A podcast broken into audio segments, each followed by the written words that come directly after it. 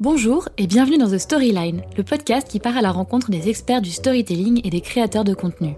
Je suis Noémie Kempf et deux fois par mois, j'invite un ou une experte du storytelling et du marketing pour décrypter les stratégies qui font le succès et la désirabilité des marques.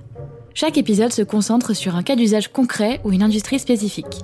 Si vous souhaitez aller plus loin, The Storyline, c'est aussi deux fois par mois une newsletter qui reprend le sujet abordé durant l'interview et l'approfondit.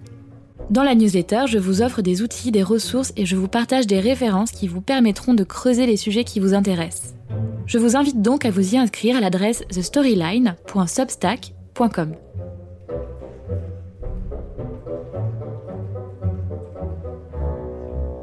Aujourd'hui, je vous propose de décrypter la notion d'influence avec Juliette Defayet, Partnership et Influence Manager de la néobanque Shine. Ensemble, on décrypte les règles essentielles pour sélectionner et nouer des partenariats avec des créateurs et d'autres entreprises, apporter de la valeur à ses clients et éviter de diluer son image de marque, le tout en restant authentique et en suscitant la confiance de ses audiences. Bonne écoute Salut Juliette Salut Noémie Bienvenue dans The Storyline Bah merci beaucoup de m'accueillir. Avec plaisir, je suis hyper curieuse de parler euh, de ce que tu fais chez Shine et d'en apprendre un peu plus sur, euh, sur l'influence et les partenariats. Euh, mais avant qu'on rentre dans le dur du sujet, est-ce que tu veux bien nous parler un petit peu bah, de ton parcours et de ce qui t'a amené chez Shine sur le rôle que tu occupes aujourd'hui? Bah carrément. Écoute, moi j'ai fait une école de commerce avec un master spécialisé en marketing. Mmh. Après mes études, je suis partie travailler un an à New York chez Kousmiti, donc dans le petit bureau Kousmiti de New York, où j'ai travaillé sur des problématiques communication, événementielle, RP, retail et déjà quelques partenariats un peu d'image. Mmh. donc génial euh, comme expérience. Et en rentrant en France, j'ai rejoint l'équipe de Fortuneo en tant que chargée de com. Donc euh, j'étais déjà un peu, euh, tu vois, dans le côté banque, enfin banque en mhm. ligne. et là, je gérais principalement des, des missions RP, branding et publicité. Mhm.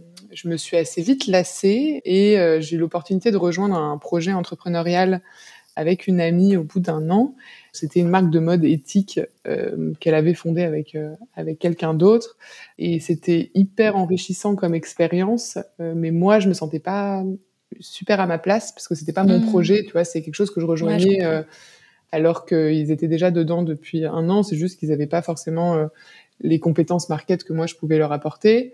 Donc, euh, donc je les ai accompagnés comme ça un peu pendant un an, mais sans trop savoir euh, où, prendre ma place. Euh, et puis surtout, au bout d'un an, j'avais plus d'argent, donc classique. Et, et comme ça, je me suis dit bon bah retrouve un retrouve un CDI. Et c'est marrant, je suis tombée sur Shine un peu par hasard. J'avais pas spécialement envie de retourner dans le côté du service financier, exactement. Mais c'est mhm. vrai que l'expérience banque plus entrepreneuriat, finalement, pour arriver chez Shine, c'était un peu le mix idéal. Et du coup, je suis allée aux entretiens sans trop savoir à quoi m'attendre. Mais j'ai été hyper séduite par euh, l'équipe de Shine, euh, les fondateurs, les valeurs euh, et le projet. Et c'est comme ça qu'en fait, je me suis retrouvée là un peu par hasard. Et en plus, sur un poste qui n'était pas forcément ce à quoi j'avais l'habitude. Mais c'est ça qui m'a un peu attirée, d'être plus dans le côté acquisition initialement. Du, coup, les partenariats, c'était vraiment lié à la partie acquise. Donc, aller chercher des clients via les partenaires. Euh, et moi, j'étais plutôt sur la partie com euh, initialement. Donc, mhm. euh, c'était aussi l'occasion de découvrir quelque chose de, de nouveau. J'étais curieuse de rentrer dans les chiffres, les parcours de souscription, les outils, et à la mhm. fois de garder ce côté un peu relation partenaire, parce que moi, j'adore j'adore être en relation avec plein de gens et développer ces relations-là. c'est un peu là-dessus qu'on m'a fait confiance, quoi. Ok, trop bien. Parce que du coup, concrètement, quand tu es arrivé chez Shine, c'était quoi les missions qui t'avaient été, qui t'avaient été assignées? Ouais, alors en fait, euh, initialement, euh, alors faut savoir que pendant la première année, Shine c'était des offres qui étaient gratuites. Euh, D'accord. Donc que ce soit la création de micros euh, et les, les, abonnements bancaires, en fait, tout était gratuit. Et euh, du coup, ce poste en fait en partenariat, il est, il a été créé parce qu'on est passé aux offres payantes. Et donc, il y avait, on avait quelques partenaires historiques, mais ça prenait forcément une forme hyper différente puisque maintenant on pouvait offrir euh, soit des réductions, soit euh, rémunérer euh, les partenaires mmh. qu'on avait, ce qu'on pouvait pas faire avant, parce que quand on offre est gratuite, autant te dire que tes coûts d'acquisition ils peuvent pas être très élevés. donc l'objectif initialement, c'était vraiment de nouer des relations avec l'écosystème et d'aller chercher des clients via les partenaires. Yes. et ça a bien évolué depuis. Oui, clairement, mais je trouve ça d'ailleurs, oui, je me permets de faire une petite parenthèse là-dessus.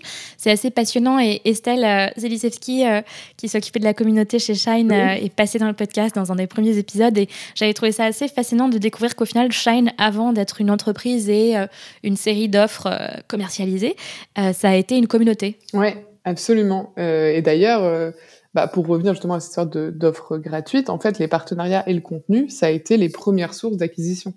Euh, le blog euh, que qu'Estelle a construit euh, hyper tôt, ça a été la source d'acquisition numéro un et c'est un effort qui a été long, mais aujourd'hui qui est, qui est hyper rémunérateur parce que le blog de Shine sur certains mots-clés, déclarer ma TVA pour la première fois, quel statut choisir, en fait, ça remonte hyper bien. Et du coup, tu te positionnes très vite comme expert et comme bah, une boîte qui t'accompagne vraiment dans ton aventure entrepreneuriale. Donc, yes les mots-clés des, entrepreneurs en galère, mais c'est génial. Enfin, je trouve que c'est un pari hyper ambitieux qui demande quand même d'avoir confiance dans l'efficacité à moyen long terme de la stratégie de contenu, mais c'est un super use case et je trouve que c'est c'est un bon argument à secouer quand on est manager euh, marketing euh, ou, ou, growth euh, devant ses, managers ou, mm. ou les founders d'une startup pour leur dire mais en fait ça va payer au bout d'un moment.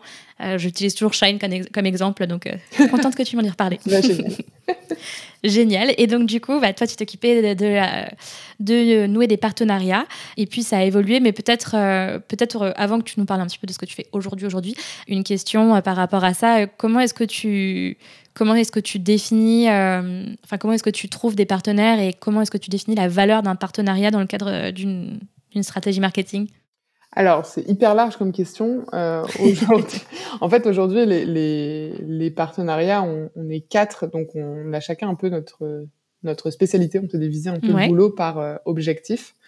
et moi, je m'occupe plus particulièrement des partenariats de branding et de contenu. Mmh donc aujourd'hui, je dirais qu'un bon partenaire pour Shine euh, au global, c'est quelqu'un avec qui on a une relation de long terme et surtout avec qui on peut un peu tout faire. Euh, mhm. Par un peu tout faire, ça veut dire que on peut, euh, il peut nous envoyer des clients parce qu'on répond à une vraie problématique de ses clients. Euh, son produit est complémentaire au nôtre et du coup, ça a du sens que nous on recommande son produit à nos propres clients. Mhm. Euh, ça peut être aussi que on peut s'intégrer d'une manière ou d'une autre. Alors c'est pas c'est pas toujours simple de trouver un use case, mais il y a des, je pense notamment en ce moment on développe beaucoup les partenariats avec les experts comptables. Euh, C'est hyper intéressant pour eux euh, de recommander Shine parce que potentiellement on va lui envoyer telle info euh, directement, le client n'aura rien à faire, lui va récupérer tous ses justificatifs. Enfin, donc il y a des use cases euh, hyper spécifiques là-dessus. Et euh, le partenaire, et on peut aussi euh, organiser des, des événements avec lui, on peut co-créer des contenus, faire de l'acquisition ensemble. Donc je dirais qu'un partenaire idéal, c'est celui qui s'investit et sur lequel on peut vraiment avoir un champ d'action hyper large comme ça. Ouais, donc en fait tout est permis tant que tu crées des synergies et euh, un rapport gagnant-gagnant. Euh, et ça peut être dans la durée, ce qui est préférable, ou sur des campagnes ad hoc ou des opérations ponctuelles. Oui, absolument. Et c'est vrai que c'est d'ailleurs pour ça que ça s'appelle un partenariat. Je pense que aujourd'hui, si on est dans une euh, relation très...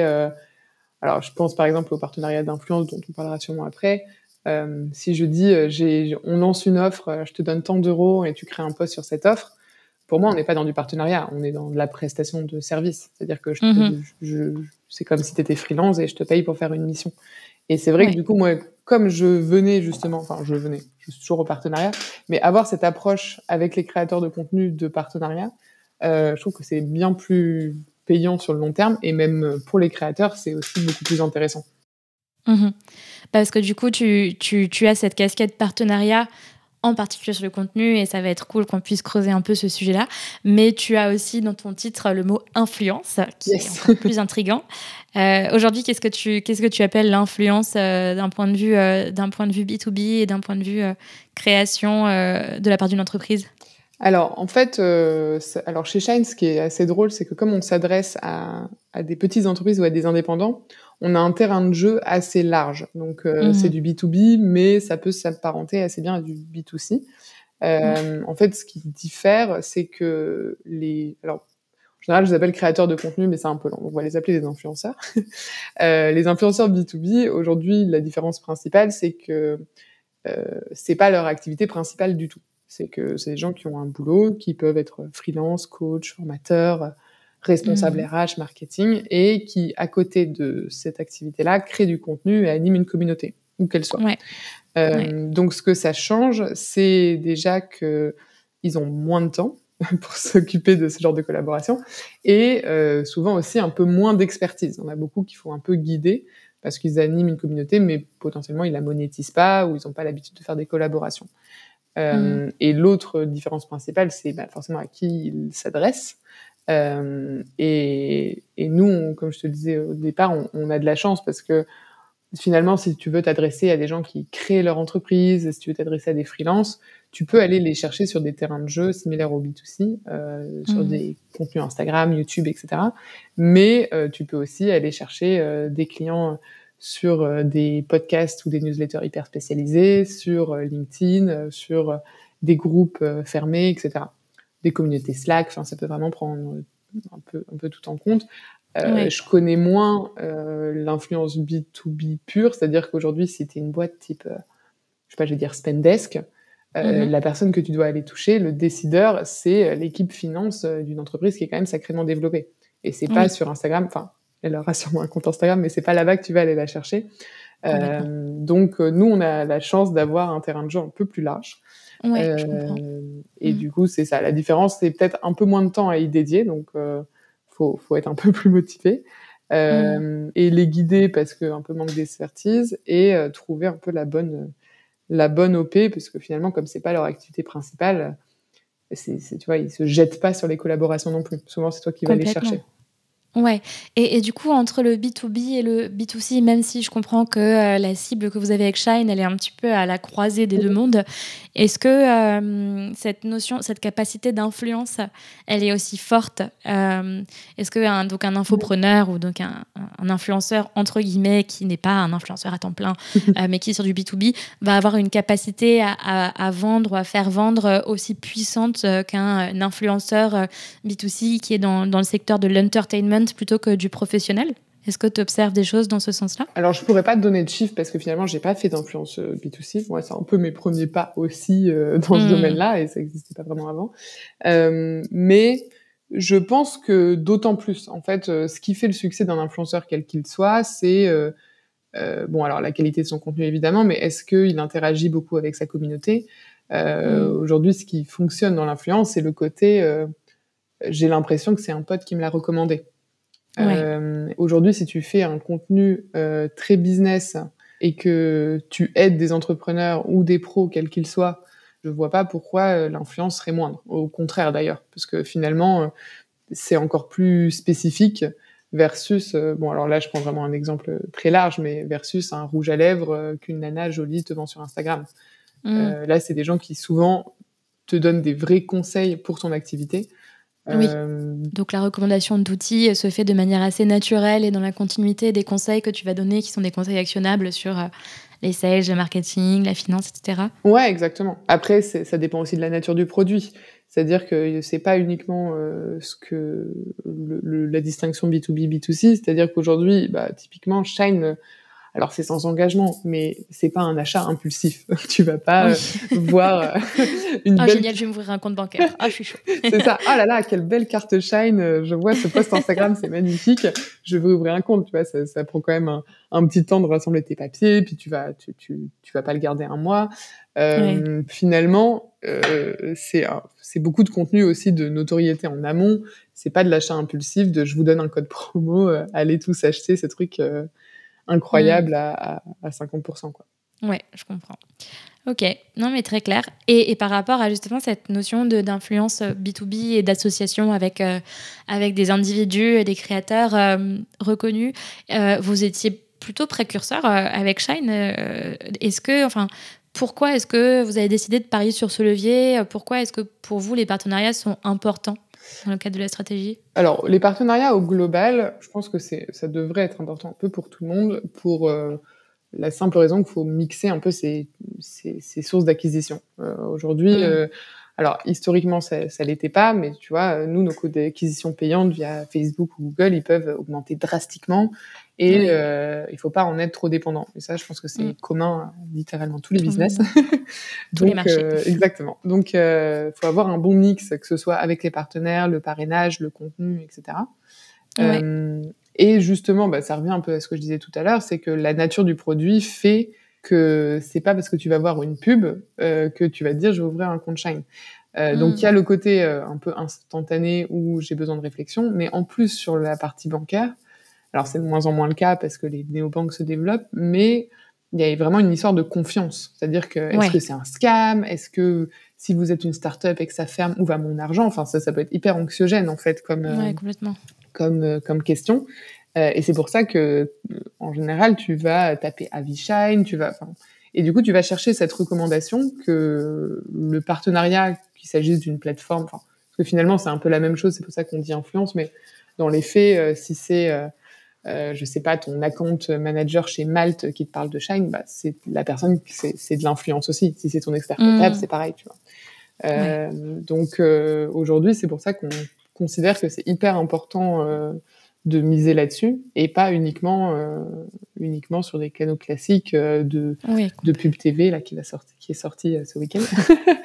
enfin, ah félicitations. Donc voilà, c'est l'idée, c'est d'avoir un bon mix et et de rassurer un peu sur la nature un peu spécifique euh, des produits financiers. Ok, donc si je récap, euh, d'une part pour diversifier les canaux d'acquisition et ne pas être dépendant euh, d'un en particulier, notamment si ce canal a vocation à, à, devenir de plus en plus coûteux et donc du coup à augmenter ton coût d'acquisition et donc à faire descendre la lifetime value de, de ton client, ce qui est quand même assez catastrophique, surtout si tu veux, euh, si tu veux scaler euh, ton modèle économique, j'avoue. Et d'autre part, pour avoir des relais euh, d'image de marque et, et, incarner la marque à travers des gens qui ont créé un lien de confiance avec leur audience pour bénéficier de ce côté, enfin, création de confiance. Exactement. Ok, ok. Ça marche plutôt bien, en effet, ces deux aspects importants à garder en tête. Et comment tu fais pour pour choisir les personnes qui correspondent aux valeurs euh, de ta marque et à l'image que tu veux. Euh, comment déjà, est-ce que vous arriviez, vous arrivez à, quantifier ou en tout cas à, qualifier ce qu'est la marque, euh, la marque Shine, que ce soit par le biais de guidelines, de lignes éditoriales, etc., et à maintenir cette cohérence d'image de marque quand vous vous associez avec des gens qui ont leur branding, leur communauté, leur manière de communiquer? Mm-hmm.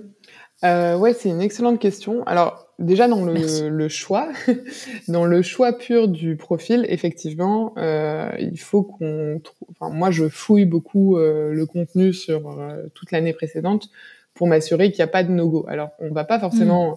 chercher euh, quelqu'un qui est exactement dans le même style de communication que Shine, mais il faut s'assurer que alors nous, par exemple, chez Shine, je dirais que les valeurs euh, qu'il faut un peu représenter, c'est tout ce qui est autour de la transparence et de la bienveillance.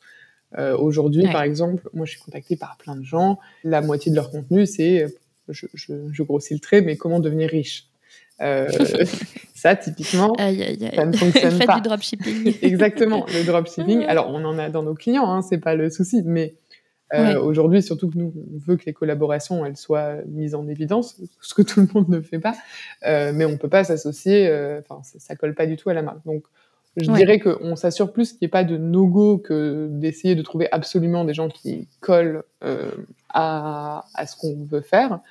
Mhm. et d'ailleurs, dans la partie plutôt du côté opération, moi, ce qui m'importe, c'est justement pas de d'apporter de, des briefs hyper clairs enfin hyper clair, hyper précis.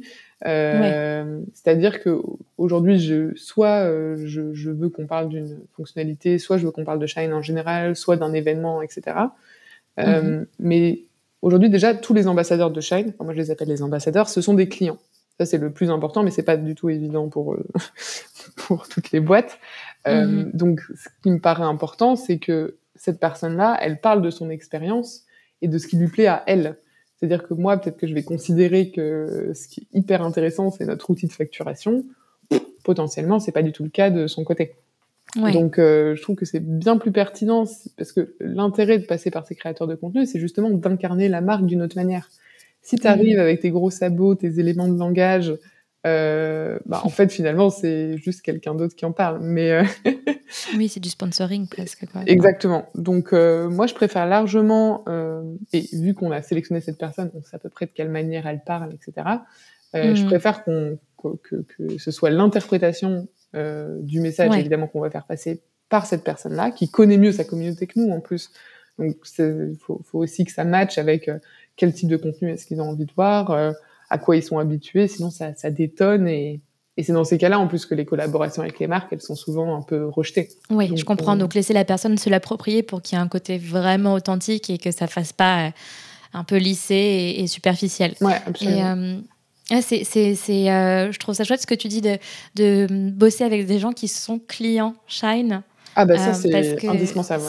Ouais. la condition sine qua non parce que enfin je pense qu'il y a quand même beaucoup de enfin il y a cette pratique qui est pas forcément hyper louable dans le marketing mais qui est de du coup créer des liens de référol et donc de balancer euh, à plein de gens euh, des liens de parrainage et de recommandations et du coup tu te retrouves dans un système où il y a plein de gens qui font des tutos et qui recommandent tel ou tel outil et qui récupèrent une petite com en rétroactif mm. alors qu'ils n'ont jamais testé l'outil ou qui n'en sont pas des clients tu vois genre bah absolument, ouais. très actifs ouais, bah, c'est vrai que ça, c'est. Au, tout départ de cette. Euh, parce qu'en fait, on, s'est un peu lancé là-dedans euh, par hasard en se disant, bah, tiens, testons un peu les, chaînes d'influence, on n'y connaît pas grand-chose, mais allons voir.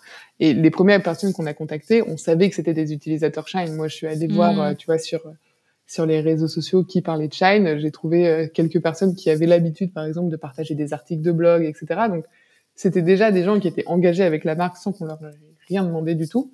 Euh, donc déjà, on, on, a commencé par des clients qui avaient l'air satisfaits, et ensuite, quand j'ai commencé à faire plus un peu du sourcing de qui parlait de telle ou telle thématique et ça pourrait matcher, euh, c'était toujours bon bah euh, je vous fais tester le compte. Alors je vous, le, je vous le fais gratuit pendant je sais pas trois quatre mois, le temps que vous puissiez tester.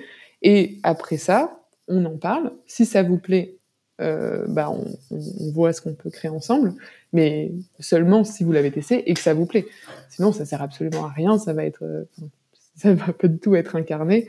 Et puis euh, voilà, donc c'est, moi ça me paraissait évident, mais effectivement quand j'en parle, les gens disent ah c'est bien, ça, ça part. Non non, mais je pense qu'il y a, ouais, ouais bah tout le monde n'est pas aussi. Ça n'allait pas de soi. Ouais. ouais n'est pas aussi appliqué dans et, et, et ne n'a pas autant à cœur de faire de démontrer la valeur du produit avant de passer dans les partenariats. Mais je pense que du coup, c'est une erreur clairement. Et, c'est chouette que tu, que tu, que tu n'aies pas euh, pris cette solution de facilité, entre guillemets.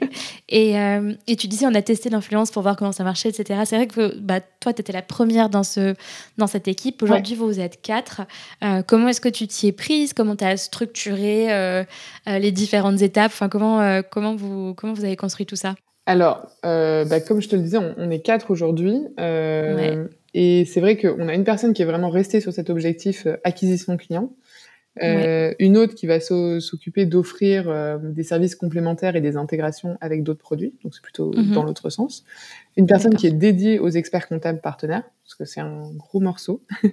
et du coup, moi qui me concentre vraiment sur les partenaires contenu et branding. Ça peut être les mêmes partenaires, mais c'est juste en termes d'objectifs, euh, comment est-ce qu'on se divise tous ces sujets.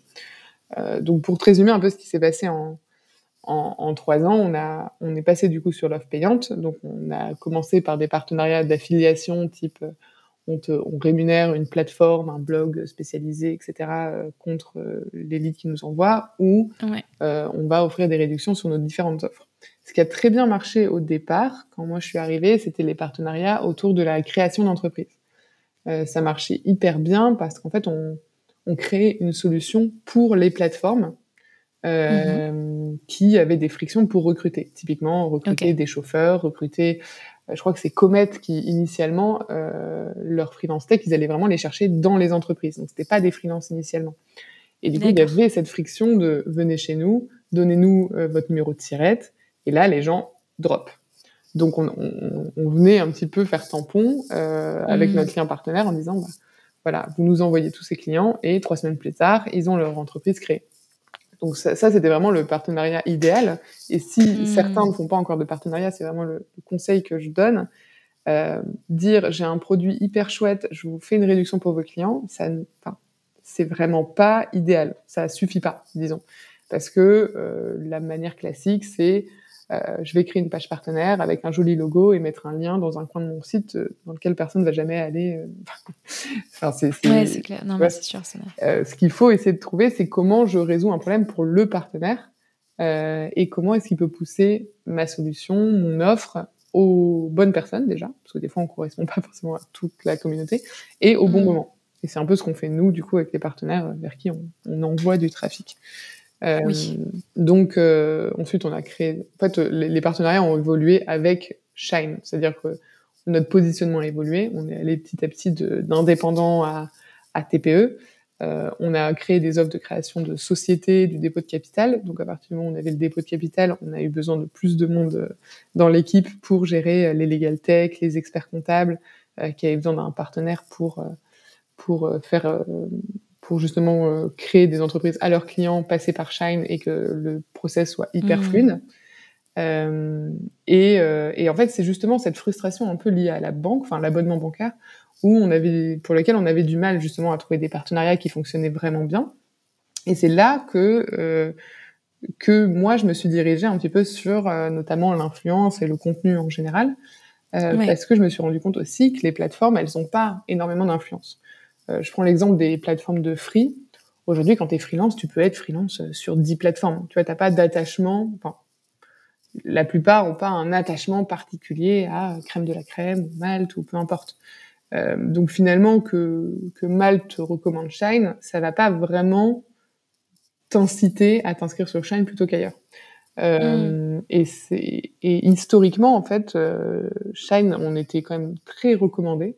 On avait même pas, même à l'époque, on n'avait pas de système de parrainage, mais on a, on a quand même réussi à créer une communauté qui nous envoie des messages d'amour, alors qu'on remettons les choses dans leur contexte, on est une néobanque.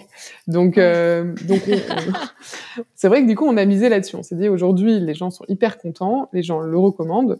Si on arrive à identifier dans notre communauté euh, des personnes qui nous adorent, nous recommandent et qui en plus je crée du contenu et euh, interagissent avec beaucoup de monde, euh, finalement, c'est un peu de l'influence. Euh, allons-y. Euh, donc c'est à ce moment-là que moi j'ai commencé à développer ces partenariats-là. Euh, mais ça pouvait être aussi créer du contenu avec euh, avec des partenaires existants parce que bah, peut-être qu'on a besoin d'un contenu spécifique sur le blog qu'aujourd'hui on n'est pas capable de créer ou sur lequel on n'est pas mmh. légitime tout simplement. Euh, je sais qu'aujourd'hui, typiquement, nous, on n'a pas le droit, par exemple, de donner de conseils euh, comptables. Euh, la plupart des questions, c'est qu'est-ce que je devrais choisir comme statut? Est-ce que je dois créer une SASU ou une URL Ça, c'est vraiment la question à 1000 euros. Aujourd'hui, mmh. nous, en tant que Shine, on peut, enfin, on, a des infos, mais on n'est pas habilité à t'aider. Euh, parce que c'est euh, réservé aux experts comptables. Donc, comment est-ce qu'on crée du contenu avec les experts comptables pour que on, les bonnes personnes reçoivent cette info, puissent se connecter, par exemple, à un événement? L'expert comptable donne toutes ses, toutes ses recos et on a répondu aux besoins. Et ensuite, si la personne va signer avec l'expert comptable, tant mieux pour elle, mais euh, on pousse pas vraiment dans ce sens. Ouais, donc ce soit les relais vraiment de des messages que vous pouvez pas faire passer, que ce soit par un souci de cohérence euh, éditoriale ou euh, légal, ce qui n'est pas forcément le cas pour toutes les, les boîtes, mais en tout cas, euh, vraiment avoir ce côté complémentarité. Et ça rejoint ce que tu disais euh, sur le fait de pas simplement euh, lâcher des discounts et, et des codes de référol, mais plutôt se dire comment est-ce que je peux apporter de la valeur dans le parcours client de mon partenaire et comment lui peut apporter de la valeur dans celui du mien. Exactement. Et voilà, après, si, si, moi, ce que je dis toujours, parce que du coup, j'organise aussi beaucoup d'événements avec les partenaires, c'est on n'est pas là pour faire de la promo, euh, mais je vous assure que si vous montrez assez d'expertise et euh, que vous apportez de la vraie valeur à ces clients-là, ils viendront naturellement. Naturellement. Donc, euh, et c'est ce qu'on fait. Alors nous, on le fait, on le fait pas énormément dans l'autre sens parce que ça demande beaucoup de temps de dédier, mm. euh, de dédier ce temps-là, mais mais assez naturellement d'ailleurs, les leads y vont et ensuite après chacun en fait ce qu'il veut. Euh, on peut avoir aussi des, des, des, modèles de rétrocommission avec ce partenaire. Enfin, voilà, tu peux créer tout un écosystème qui fonctionne bien. Euh, mais du coup, les contenus, c'est aussi euh, ce type de choses, des leads magnets. il y a plein de choses à créer avec les partenaires et, et qui peuvent aussi t'aider beaucoup sur ta notoriété. typiquement, ça s'associe avec une marque. Nous, en ce moment, on est en train de développer un contenu avec Shopify. Euh, c'est hyper intéressant pour nous parce que Shopify, c'est une marque qui est quand même hyper connue et qu'en ce mm. moment, on se dit, euh, il faut qu'on aille chercher des e-commerçants. Donc au final, aller, aller s'afficher avec Shopify, faire de la co-acquisition avec eux, bah, en termes de notoriété et de branding, c'est aussi hyper intéressant pour moi. C'est intéressant pour de l'acquisition aussi, mais du coup, je suis un peu là-dessus. Et il y a un dernier partenaire dont j'ai pas parlé qui est arrivé il y a pas longtemps, qui est la Société Générale, parce qu'on a été racheté par la Société Générale il y a, il y a deux ans. Et ça, c'est un autre partenaire encore à gérer, euh, puisque aujourd'hui, en fait, il y a des personnes dans les agences SOG qui peuvent diriger leurs clients euh, vers les offres de Shine quand leurs hmm. besoins collent plus. Euh, donc c'est un peu tous ces nouveaux sujets qui se sont ajoutés. Sur ton assiette, ouais. En fait, c'est ça. C'est pour résumer un peu ces trois ans, notre base de partenaires, elle s'est vraiment élargie avec l'évolution des offres et du positionnement de Shine. Et on a mmh. également du coup élargi bah, notre spectre d'action, puisqu'aujourd'hui, euh, comme je te le disais en, intro, le, avec le même partenaire, on peut accueillir ses clients, lui envoyer les notes, s'intégrer avec son produit, créer du contenu, etc. Ok, trop bien. Et, sur quel format tu vas, tu vas plutôt miser si, tu fais des partenariats ou, ou de l'influence? Euh, alors ça dépend. Euh, historiquement, sur la partie influence, j'étais beaucoup concentrée sur YouTube, euh, tout simplement parce que fallait quand même vendre le principe que l'influence, ça pouvait être intéressant pour nous. Et mhm. YouTube, c'est le meilleur réseau social pour faire de l'affiliation. Parce qu'en fait, moi, j'avais avec les partenariats, du coup, j'avais déjà un système d'affiliation. Et c'est bien plus intéressant pour les créateurs sur YouTube de fonctionner dans de l'affiliation, puisque deux ans plus tard, tu continues à être rémunéré sur, ta, sur la vidéo que tu as publiée. Euh, donc on a commencé un peu là-dessus. Euh, moi aujourd'hui, j'ai pas de, j'ai pas de grande préférence. Euh, c'est vrai mmh. que les contenus qui durent dans le temps, ça me paraît plus intéressant à chaque fois, parce qu'en plus YouTube devient un peu, enfin devient, ça appartient à Google, mais tu vois, il y a vraiment toute une génération qui aujourd'hui tape dans la barre de recherche YouTube comme elle tape dans Google. Et elle va taper Avishine dans, dans YouTube directement. Euh, mm. Donc en fait, on a des contenus comme ça qui peuvent rester euh, et répondre vraiment à une demande plutôt que des contenus un peu de découverte quand euh, n'importe qui peut aller découvrir Shine parce qu'on a sponsorisé un épisode de podcast, mais tu tombes un peu dessus par hasard. D'accord. Sur, le, sur les partenariats, on fait effectivement beaucoup d'événements. On n'en a jamais fait avec des créateurs de contenu. bon, après, c'est vrai que les événements, depuis deux ans, ça a été un peu, un peu limité. Euh, enfin les événements physiques, j'entends. Euh, mais euh, on n'en a pas fait énormément encore, à part les break indés auxquels tu as participé, sur lesquels on pourra revenir. un événement en ligne, une série de webinaires. J'étais très heureuse d'en faire partie. mais très chouette. Ok, donc oui, donc pas forcément de préférence, mais privilégier un format qui peut être pérennisé, et voire recyclé, j'imagine. Ouais, absolument. Bien compris. Ça, c'est hyper intéressant pour nous aussi de voir euh, dans quelle mesure le contenu qui est créé, on peut euh, l'utiliser, le découper, le voilà. Après, avec l'accord de l'influenceur, bien entendu, parce que ça reste son mmh. contenu. Mais euh, mais oui. Ok. Et qu'est-ce qui fait, qu'est-ce que c'est les ingrédients d'une campagne ou d'une opération qui est réussie? À son sens Comment ça marche? Déjà, il faut commencer par le bon profil.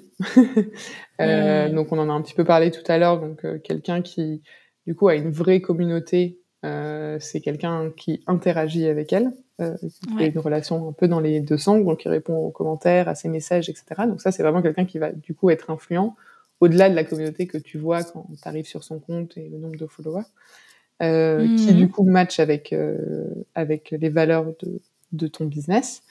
Il faut aussi forcément que ta solution apporte enfin colle aux besoins de la de sa communauté parce qu'en fait des fois mhm.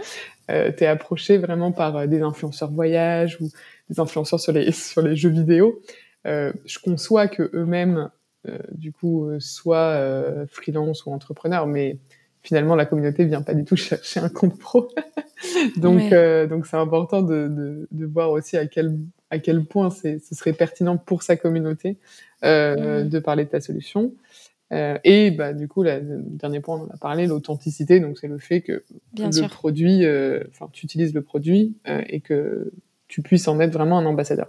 Donc, ça, c'est sur vraiment la partie choix qui me paraît indispensable. Et ensuite, la collaboration. moi, ce que je privilégie beaucoup, on parle d'opération, mais c'est vrai, moi, je préfère les collaborations vraiment dans le, dans le temps. Euh, alors c'est pas toujours possible, hein, mais euh, c'est vrai qu'aujourd'hui, si tu répètes plusieurs opérations, même si c'est deux parents avec euh, avec le même influenceur, ça prouve aussi l'authenticité de le fait que la personne utilise vraiment ce compte, qu'elle a envie d'en parler et qu'elle change un peu le message, que ce soit, je sais pas, le, enfin, aujourd'hui, Shine, on a quand même plein d'actus qui ont rien à voir avec le produit, tu vois, le fait que mmh. On donne 1% de notre CA et que c'est les clients qui ont choisi les assos qui vont bénéficier de ce, de, de, de cet argent-là. Enfin, il y a plein de choses auxquelles euh, les clients Shine euh, enfin, réagissent. Euh, donc, le fait d'être dans le temps, ça me paraît hyper important. Le fait de faire un partenariat, euh, on l'a mentionné un petit peu tout à l'heure, le fait que ça puisse marcher un peu dans les deux sens et que ce soit pas bon, bah, j'ai besoin de trois postes contre tant d'argent. C'est aussi de se dire bah, dans quelle mesure, vu que j'apprécie ton contenu, euh, tu peux aussi peut-être bénéficier de la communauté Shine. Euh, en général, si on mmh. travaille avec quelqu'un, c'est que on considère qu'il produit un truc assez chouette et que, tu vois, s'il a une formation, si euh, faut aussi que ça colle à, ses besoins, mais comment est-ce qu'on peut travailler ensemble sur des choses qui, toi, te paraissent pertinentes? Je sais, par exemple, une des premières personnes avec qui j'ai collaboré, c'était un YouTuber qui faisait des vidéos justement sur l'admin des freelances. Euh, et ça lui prenait beaucoup de temps parce que bah, c'est vraiment de la création de contenu. Et notre première collaboration, en fait, ça a été euh, que, au lieu de créer le contenu à chaque fois, il reprenait des articles qui existaient déjà sur Shine et il en faisait des vidéos. Mmh. Donc ça lui faisait gagner vachement de temps parce que le contenu, il était déjà euh, plus ou moins euh, bâclé. Enfin, bâclé, pardon. il était plus ou moins prémâché. Euh, et nous, en fait, finalement, bah, on était mentionné à chaque fois. On savait que l'article venait de Shine. Euh, et ça, c'est un besoin hyper spécifique qu'on n'a pas vraiment rencontré par la suite. Mais lui, à ce moment-là, euh, c'était hyper intéressant pour lui. Ouais, complètement. Donc, il faut aussi que ça matche les objectifs du, du créateur. certains me disent, je lance une formation, ce serait hyper chouette d'être mentionné dans la newsletter. Bah, c'est top. Il y en a qui veulent écrire un article sur le blog. Bah, c'est possible aussi. Donc, voilà, je dirais qu'un collab qui fonctionne dans les deux sens, c'est quand même bien plus intéressant. Et, et typiquement, Maintenant, j'ai un peu un, un pool, c'est drôle à dire, mais euh, typiquement là, on, on, est en train de travailler sur la bourse Shine. Mhm. Euh, on va offrir euh, des prix à, à, des femmes entrepreneurs qui sont porteuses d'un projet à impact. Euh, mhm, Aujourd'hui, c'est hyper simple pour moi d'aller envoyer euh, un mail à 5-6 profils en disant ah bah tiens au fait on lance cette bourse ce serait super chouette euh, si tu penses que c'est pertinent d'en parler à ta communauté ouais. et, et, ça se fait assez naturellement, tu vois, et ça, c'est pas des, des, communications qui sont rémunérées, parce que c'est juste, bah, si tu penses que ça peut servir, et comme ça, ça te fait un relais de communication qui est quand même euh, beaucoup plus simple que tu n'aurais pas si, euh, il y a un an, je t'avais donné temps pour tel poste très précis. Ouais, bien sûr, c'est dans le lien de la, de la, continuité de la relation avec les gens que tu as construite euh, par euh, le respect de tous les critères que tu viens de mentionner. Génial. Mhm. Et est-ce que tu observes des différences, euh, parce qu'on parle beaucoup des différentiels entre la macro-influence, donc les influenceurs qui ont une grosse base de followers mais moins d'engagement, les micro et les nano-influenceurs qui ont des plus petites communautés mais qui sont beaucoup plus spécifiques sur des intérêts particuliers de niche et donc du coup qui ont des engagements plus élevés. Est-ce que tu est observes ces différentiels ou est-ce que tu collabores avec un seul type d'influenceur? Moi, je t'avoue que je suis quand même très sur les micros-influenceurs parce qu'aujourd'hui, sur, euh, sur les cibles qu'on veut toucher, euh, on n'a pas encore euh, trop tenté d'aller voir des influenceurs un peu plus larges euh, qui, hmm. du coup, parlent un peu d'entrepreneuriat, mais globalement, c'est pas vraiment le sujet. Donc, je saurais pas te dire. Euh, exactement. Après, euh, bon, tu as des très micros et des, des nanos. mais, euh, en tout cas, ouais, tu as tendance à plutôt aller vers le micro. c'est ça. C'est que, en fait, aujourd'hui, en plus, les, les macro-influenceurs, entre guillemets, ils sont bien plus habitués aux collaborations et mmh. ils, ils, se font vraiment rémunérer en fonction de, de la taille de leur communauté. Et aujourd'hui, si tu estimes Enfin, c'est un peu le même concept qu'une pub télé, hein. mais si tu estimes qu'il y a que 10% de la communauté de cet influenceur qui va t'intéresser, bah, tu payes dix fois plus. Enfin, tu payes oui, tu dix fois trop, entre guillemets. Euh, que de cibler. Exactement. Donc, euh, c'est vrai qu'aujourd'hui, on est encore, euh, on est encore un peu, un peu frileux euh, d'aller chercher ce type de profil, mais on, on y réfléchit. Hein. Je pense que ce sera intéressant à terme pour juste la notoriété de la marque. Oui, absolument quand tu es dans une optique vraiment de volume plus que de, plus de, que de conversion, de notoriété plus que de conversion. Exactement. après, on fait des contenus euh, très conversion et des contenus aussi très notoriété. Euh, ça dépend un petit peu aussi de ce que du, du contenu dans lequel on s'intègre. Euh, je sais que mmh. ce qui avait très bien marché initialement, enfin, tu vois, je suis repartie un peu de ce qui avait marché pour les partenariats, c'était toutes les vidéos qui étaient créées autour de je dois créer ma micro-entreprise. Euh, Ça, aujourd'hui, ça reste une opération qui fonctionne toute seule. Ah, euh, c'est des centaines et des centaines de clients euh, tous les mois qui, qui, tombent juste parce qu'il y a deux ans, il y a trois personnes qui ont parlé en long, en large de la micro-entreprise et à un moment disent si tu veux ne pas t'embêter à le créer toi-même, Shine peut le faire pour toi. Enfin, vraiment, c'est juste ça. Hein. Et, et, là, tu es dans un contenu très conversion, mais tu apportes une vraie solution. Mmh, un problème. Mmh. Euh, on t'a tout expliqué, euh, tu peux le faire tout seul ou tu peux le faire toi-même, passe par Shine. Donc ça, c'est une OP qui fonctionne très bien. Euh, et tu as des, des, contenus aussi qui sont beaucoup plus sur les valeurs, pourquoi est-ce que j'adore Shine, ou alors les contenus, les contenus sur le blog, typiquement, dont, je parlais tout à l'heure. Ça, ça mmh. nous apporte pas grand-chose à part de dire Shine écrit beaucoup d'articles, mais, mais ça dépend un petit peu. Mais ça contribue quand même au rayonnement et, euh, et globalement à la confiance pour revenir à ce sujet qui était important dont tu parlais euh, et à la légitimité. Mm, absolument. Trop bien. Génial, ça fait pas mal de conseils.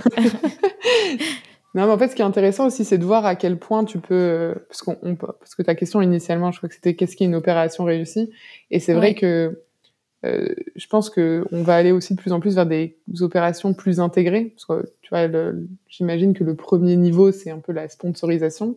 Enfin, le sponsoring, je sais même pas comment on dit. Mhm. Tu vois, le message un peu au début, euh, euh, où finalement, ça a absolument rien à voir avec le contenu que tu vas dire après. Mhm. Puis après, tu peux aller justement t'intégrer dans une vidéo qui a vraiment du sens. Bah, typiquement, créer une micro-entreprise, au fait, tu peux passer par cette boîte. Et tu peux aller vraiment très loin et euh, aller dans de la co-création de contenu, comme on a pu le faire avec les break indés euh, d'ailleurs, où on n'est même pas le sponsor de l'événement, on co-organise cet événement-là. Euh, mais on pourrait penser à d'autres euh, manières. Moi, je sais qu'on m'a déjà proposé de, de sponsoriser une formation. C'est un influenceur qui va, d'un seul coup, cette formation-là, ça va être la formation Intel X Shine et on va nous-mêmes faire des vidéos à l'intérieur. Enfin, tu vois, ça peut être aussi ça. Et ça, ça existe encore assez peu, mais c'est quelque chose dont les créateurs sont hyper friands. Ouais, j'ai vu euh, Johan Lopez qui, qui avait co-créé une formation, euh, ou enfin qui avait peut-être été invité à créer une formation avec Live Mentor. Ouais. J'ai trouvé ça intéressant. Bah, typiquement, ouais.